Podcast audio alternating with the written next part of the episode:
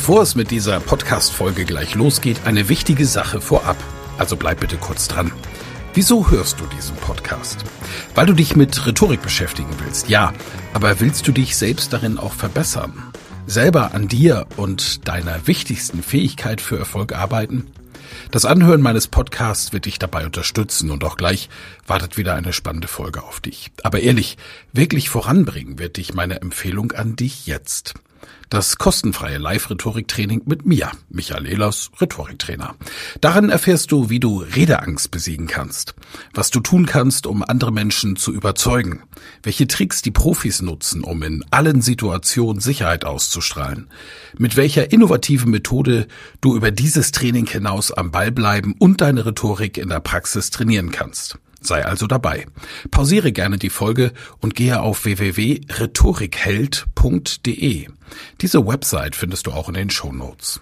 Wir sehen uns dann. Ich freue mich riesig drauf und jetzt viel Spaß bei der Folge.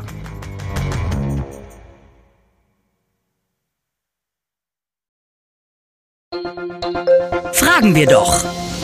Aller guten Dinge sind drei heute in unserem Podcast. Was tun gegen den verbalen Blackout? Ich habe es vorhin schon angekündigt. Wir haben ja vorhin mit Ex-Fußballprofi Thomas Helmer über seine typischen Situationen als Fußballer gesprochen. Du weißt, das Spiel war bescheiden. Du hast womöglich die entscheidende Chance vergeigt oder den Bock gemacht, wo das Gegentor fiel. Nach dem Abpfiff weißt du ganz genau, oh, da stehen sie wieder, die Reporter, und stellen quälende Fragen. Was war da los? Wie konnte das passieren? Woran hat's gelegen? Herr Juhl, woran hat gelegen? Das ist natürlich immer so die Frage. Ich sage natürlich immer, woran halt die Lehen? Äh, da fragt man sich nachher natürlich immer, woran die Ja, das fragt man sich immer und immer wieder. Wie konnte das passieren? Woran hat's gelegen? Was tun in solchen Situationen? Fragen wir doch unseren Rhetorikcoach und den Mann für alle Lebenslagen, wenn es um solche Fragen geht. Michael Ehlers, ich grüße dich, Michael, hallo. Grüße dich, Helmer. Wunderbarer Einspieler gerade eben. FC St. Pauli, absolut legendär. Woran hat's gelegen? Herrlich. Aber woran hat's gelegen, ist ja mehr oder weniger so eine Frage, die meistens gestellt wird von den Reportern.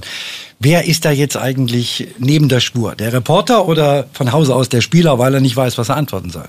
Naja, manchmal beide. Beide haben Stress, das Spiel ist vorbei. Gerade wenn in den letzten Minuten noch was passiert ist, muss der Reporter sich auch umstellen. Das ist nicht immer glücklich, was dort gefragt wird, aber äh, dort muss man auch nachsichtig sein, weil die eben auch Stress haben. Naja, und was hat der Spieler hinter sich? Im Zweifelsfall 90 bis 95 Minuten Hochleistungssport viel in den aeroben Bereich, an den anaeroben Bereich gesprintet. Was dann passiert, ist klar. Das Gehirn wird nicht mehr mit Sauerstoff versorgt. Und dann sind wir bei der Situation, das hat ein Fußballer nach einem sehr intensiven Spiel und ein Redner, der ungeübt ist, gerne auch mal auf der Bühne, das Gehirn nicht mehr vollkommen mit Sauerstoff befeuert wird. Und naja, dann passieren halt die Aussetzer, dann gibt's Blackouts.